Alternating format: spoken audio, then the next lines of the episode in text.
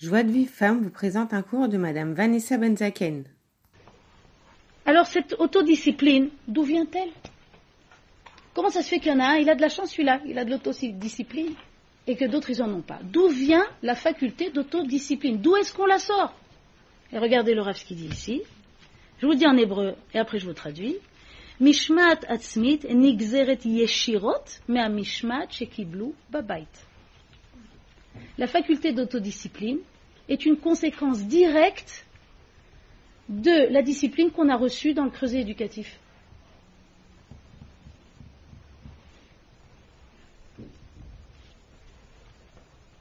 Le nous explique comme ça volonté, autodiscipline, persévérance chez l'adulte découle de ce que cet adulte a été familiarisé très tôt à vivre dans un cadre où il y a des règles, des règles stables et fixes. C'est normal de s'y plier. Une personne qui, dès l'enfance, il s'est habitué, il s'est exercé à gérer, à dominer ses pulsions. Parce qu'un enfant qui grandit où il y a des règles, il a envie de cette chose-là. On lui dit non. au, fur et à mesure du temps, il se fait aux règles. Donc il s'est habitué à dominer ses pulsions. D'accord? Quand vous dites qu'il y a des règles fixes, c'est-à-dire qu'il y a des choses qui doivent, euh, qui doivent être non tout le temps sur ça, euh, cette heure-là. Non. On va commencer par rendre fixes les décisions du moment qu'on donne, au moins. D'accord? Si par exemple on a dit non, on va garder le non. On ne va, pas trop élargir dès le départ, on va, on va travailler par palier. Premier palier, c'est au moins dans ta décision que tu donnes à l'enfant, garde le cap.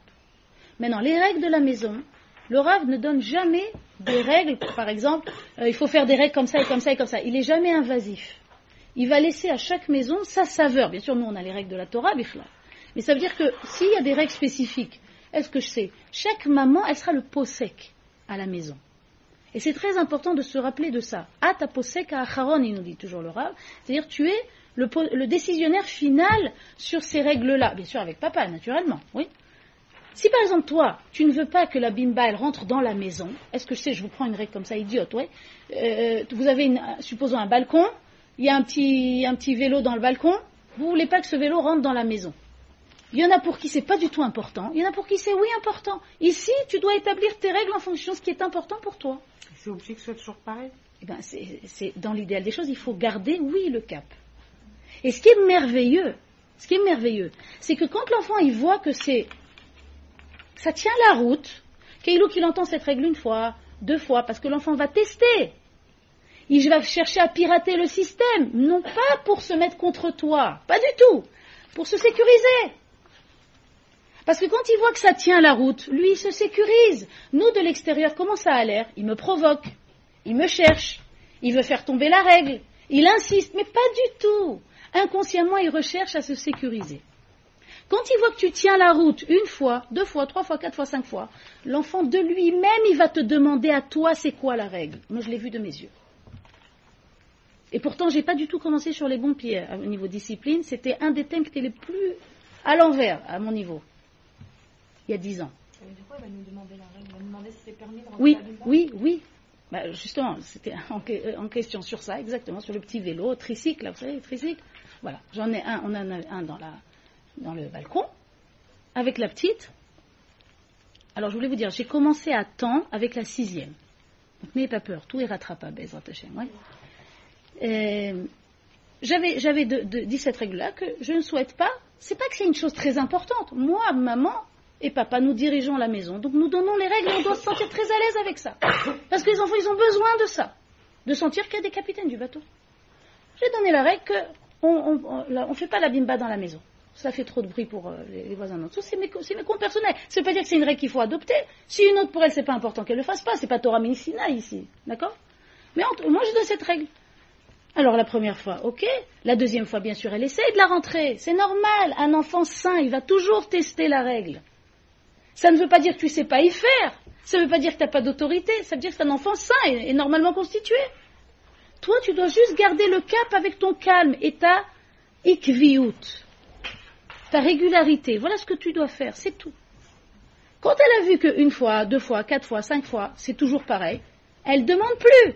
Maintenant, après deux semaines ou un mois, elle redemande une autre fois. C'est normal. Il vérifie si c'est toujours update. Si, ça, si c'est toujours d'actualité cette règle. Donc elle redemande. Ou alors elle la rentre une roue. C'est très drôle de voir comment l'enfant il c'est extraordinaire.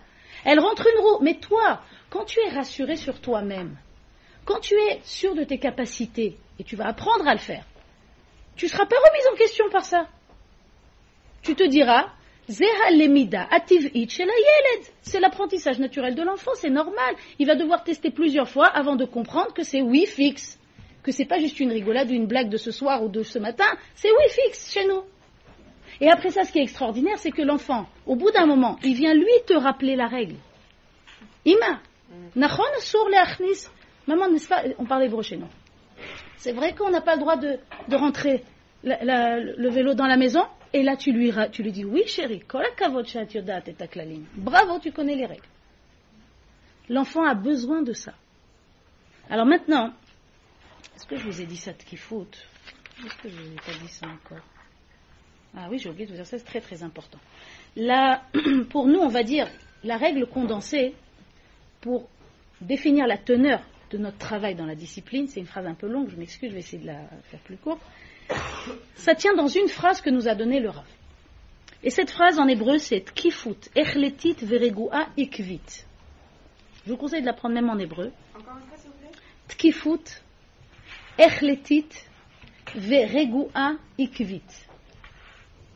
Traduction fermeté, assurée, constante et calme. Vous avez ici toute la recette de ce qui s'appelle la définition de la discipline dans notre regard à nous, de juifs. Fermeté, pourquoi fermeté? On commence par Tkifut. Fermeté, parce qu'on ne parle pas ici d'agressivité. On parle de fermeté. La fermeté et l'agressivité ne sont pas la même chose. Et il faut savoir, une règle, c'est que si tu n'es pas ferme quand il faut, tu deviendras agressif. On ne peut pas faire l'impasse sur la fermeté. Une fermeté, c'est pas de l'hostilité, c'est pas être fâché, il faut s'entraîner. C'est pas, pas, euh, c'est une fermeté bienveillante. C'est kifut megonenet, il dit en hébreu. Une fermeté protectrice. Ça s'apprend, on apprend à faire ça quand on ne sait pas le faire. Au lieu de dire non, on dit non. Regardez, non. C'est ferme, c'est clair, il n'y a, pas de place pour le tangage ici. Vous êtes d'accord? Fermeté n'est pas agressivité. Mais quelqu'un qui manque de fermeté, comment il va devenir agressif? C'est des vases communicants. Donc ici, on a fermeté. Echletit, c'est quoi echletit Assuré, déterminé. Pourquoi? Parce que souvent, le parent, quand il n'est pas sûr de faire bien, l'enfant, il le sent. Mais c'est pas grave, hein On va travailler sur ça. L'enfant, il sent que le parent, il n'est pas sûr de lui. Quand le parent il a du mal à donner des ordres, il se sent mal à l'aise de donner des ordres, tout ça, ce que je vous ai dit, les freins qu'on a au départ des résistances de la société actuelle qui nous a mis dans la tête que c'est pas bien l'autorité. C'est-à-dire faut dire euh, va me chercher ça sans dire s'il non, te plaît. Pas, c'est pas, non, non, on peut dire bien sûr s'il te plaît, mais le, ton doit être un ton directif. Directif ne veut pas dire méchant. Oh, toutes les définitions sont à revoir. Vous comprenez l'idée? C'est donne-moi ça s'il te plaît. C'est pas je t'en supplie mon fils. On n'est déjà plus dans le registre de la discipline, hein. on est dans la maroquinerie ou les tunisienneries, je ne sais pas comment vous l'appelez ça. D'accord? On verra ça un peu plus en détail, la forme, après. D'accord? Ça sera dans la seconde partie. Donc, il faut être assuré. Assuré, ça veut dire que tu es sûr que ce que tu fais, c'est bien. Tu donnes des règles à ton enfant, sois sûr que c'est bien. Tu es en train de lui faire un recette extraordinaire. Tu le sécurises. Tu lui donnes une armature solide. Tu dois être echlétite, assuré de ce que tu fais, c'est bien. Après, regoua. Pourquoi regoua Calme. Pourquoi le calme est très important? Parce que quand on commence à rentrer euh, la tempête ou les cris, alors ça, c'est un saboteur numéro un de la discipline. Un enfant qui voit son parent crier, ou ça peut nous arriver à tous, hein, je n'ayez pas peur, euh, mais il faut bien évidemment éviter ça. Un enfant qui voit son parent crier, le message silencieux que le parent donne à ce moment-là, c'est je suis faible et perdu. C'est le contraire du message de parent fort. C'est pour ça que le calme confère le caractère de force. Ikvit, pourquoi le dernier, le dernier pan de la formule, igvit, régulier, constant, et c'est ce qu'on disait avant. Et tâchez de garder une cohérence dans nos décisions. Quand on a dit quelque chose, même quand on a dit oui, bien évidemment, on garde le oui. Tu as dit oui, il faut, il faut faire tout pour aller au bout. S'il y a un empêchement, un cas de force majeure, ok, on ne parle pas de ça. On parle les khatrila a priori. Essayez de garder ton oui, essayez de garder ton non. Avoir une cohérence. Donc là-bas, vous avez, vous avez tout le condensé de la définition. Quand il y a tous ces ingrédients qu'on va voir plus en détail après, on est déjà dans ce qu'on appelle de la discipline. D'accord? Alors, j'en étais à vous dire que l'autodiscipline, elle s'hérite pour quelqu'un qui a grandi dans une maison où il y avait de la discipline. Alors, comment ça marche cette histoire-là? Regardez, c'est incroyable. Quand un enfant, quand un individu, dès son enfance, il s'est habitué à, donc à dominer ses pulsions, à dominer ses envies, à concéder finalement quand il y a des règles, ben, il, s'habitue dès qu'il est petit à ce que quand il y a une règle, on doit s'y plier. Quand cet individu, il s'est habitué à ce qu'on n'obtient pas toujours tout ce qu'on veut. Et il n'y a pas de quoi se rendre malade sur ça, c'est pas si grave. L'abstraction de la discipline a rendu des individus malades de frustration. Quand ça ne va pas comme je veux, quand ça ne va pas comme j'ai prévu, les nerfs qui montent. Un individu qui a grandi dans un environnement où il y avait des règles et une autorité est moins susceptible dans des problèmes comme ça. Parce que depuis qu'il est petit, il s'est habitué à gérer ses pulsions, à gérer sa frustration, à concéder, à comprendre, pas comprendre, à intégrer qu'on n'obtient pas toujours tout ce qu'on veut et c'est pas si grave. Plus que ça encore, chez ses parents, qu'est-ce qu'il a appris cet enfant-là? Il a appris qu'un nom restera un nom, n'est-ce pas? Donc qu'est-ce qu'il a appris cet, enfant-là? Il a appris que quand on dit quelque chose, ben on le fait. En hébreu, mila mechayevet. Les mots engagent.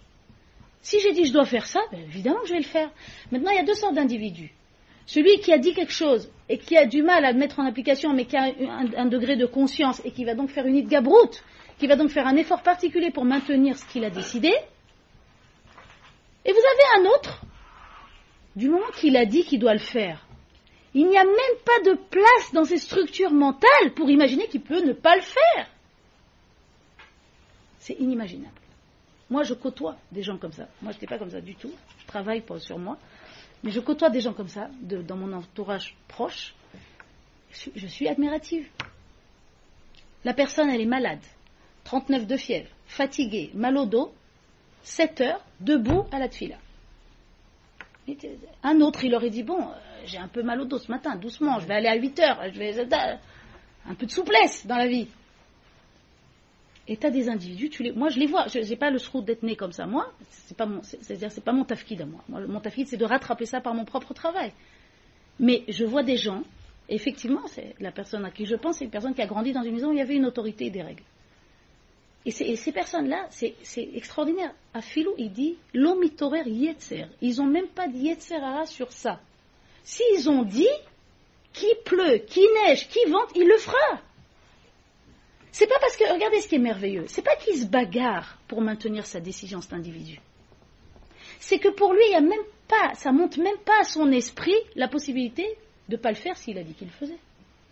Il n'y a même pas de place pour le tangage. Pourquoi? Parce qu'il a appris depuis qu'il est petit, cet enfant-là, cet, individu-là, qu'un nom reste un nom. Il l'a appris de chez ses parents. Qu'une décision, elle reste la même du début jusqu'à la fin. Donc chez lui, ça n'existe pas, le moussag, la notion de tangage. C'est imprimé dans ses structures mentales. C'est fabuleux. Moi, quand je vois des gens comme ça, je suis complètement admiratif. Donc c'est un acquis, d'accord?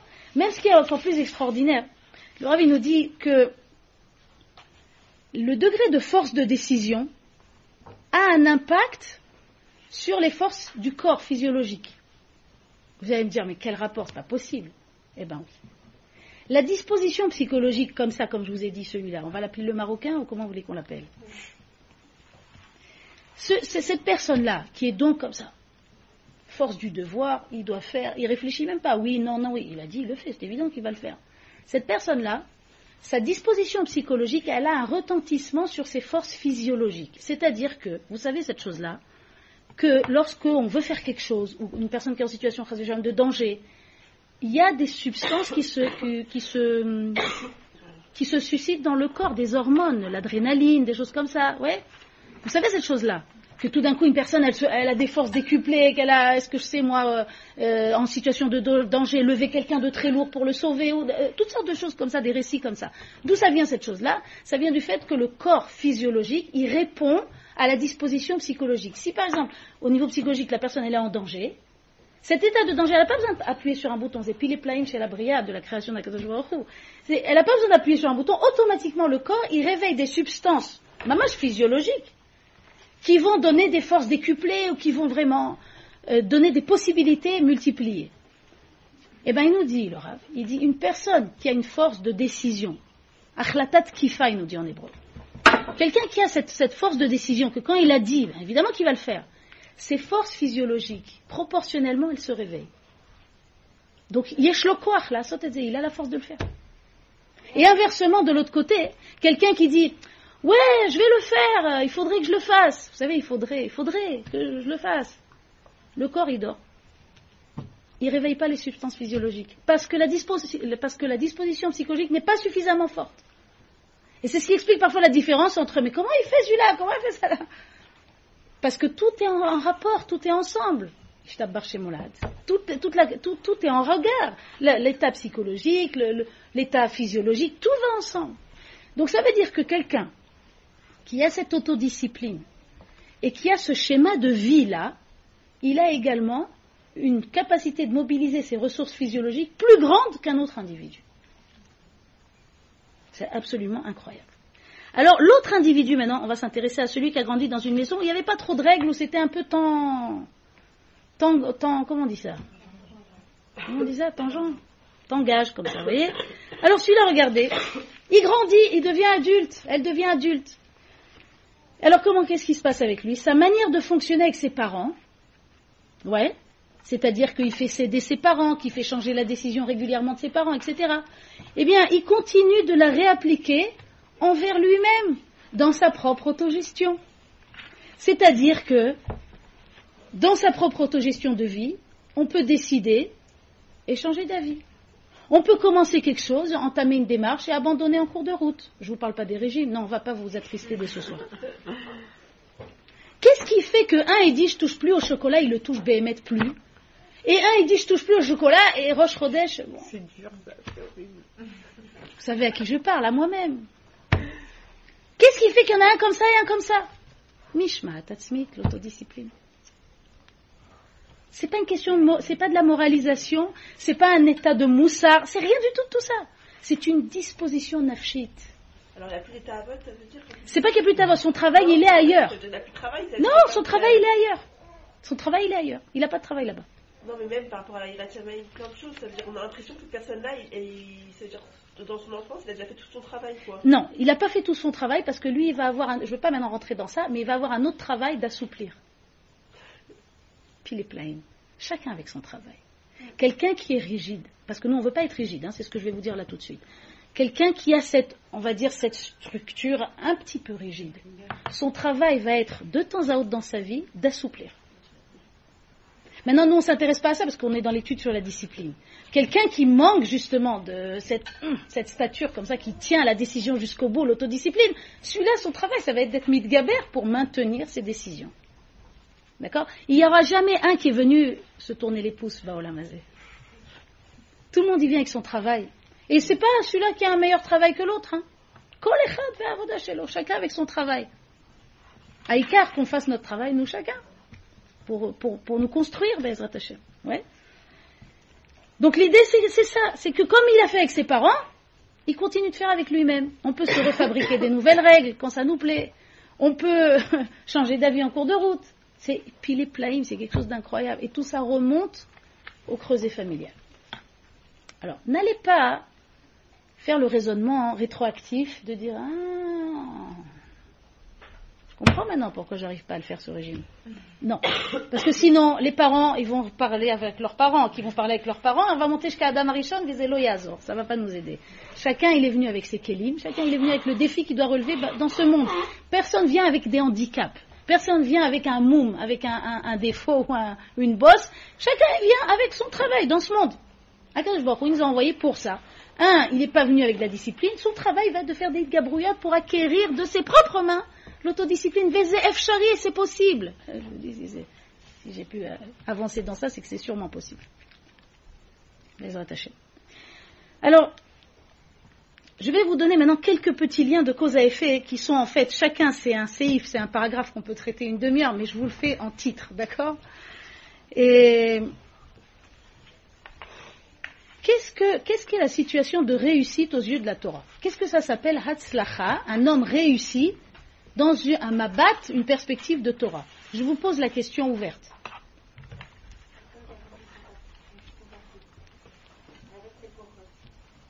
Une personne qui Il a fait Meot, il a fait.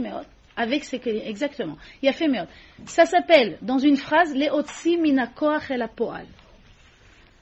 Sortir du potentiel au réalisé. Chacun vient avec un potentiel spécifique. Chez nous, juifs, il n'y a pas de notion de jeu olympique. Ça, c'est des trucs des Grecs. Une ashkafa étrangère. Il n'y a pas de jeu olympique chez nous. Il n'y a pas de comparaison non plus chez nous. D'accord?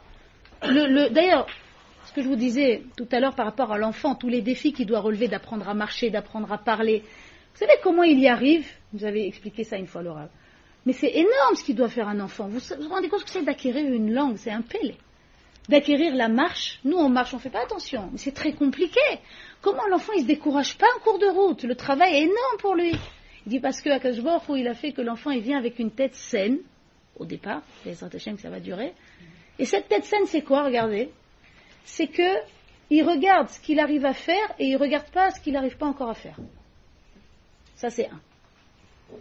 Et deux, il se compare jamais à personne d'autre. Il sait même pas ce que c'est la comparaison, l'enfant. C'est nous adultes parfois qui rentrons cette notion qui n'a pas sa place vous avez dit qu'il avait des peurs parce qu'il voyait les plus grands. Nahon, mais il ne se compare pas dans son, acquisition. C'est-à-dire que si par exemple lui il commence à savoir un peu marcher, il va pas, il va pas voir que son frère il marche mieux. Il, ne fait pas de comparaison au départ. Pourquoi? Parce que la comparaison n'a pas sa place. Dans la Tsurat Adam, dans la, forme humaine d'un regard de Torah, elle n'a pas sa place la comparaison. Chacun vient d'où tu es parti, où tu es arrivé. C'est comme ça qu'il est évalué. Donc un homme réussi, c'est très subjectif en fait. Tu peux voir des gens qui n'ont pas l'air tellement réussis, en fait ils sont très réussis. Et d'autres qui ont l'air très réussis, mais en fait ils ont eu que 10% de leur potentiel utilisé ici. Donc nous, notre définition, notre repère, qu'est-ce que c'est un homme réussi aux yeux de la Torah? C'est un homme qui a exploité ses potentiels. D'accord? Alors si c'est comme ça, si c'est tellement important, quel est l'outil, quelle est la machine à exploitation des potentiels? Pour recevoir les cours Joie de vie femme, envoyez un message WhatsApp au 00 972 58 704 06 88.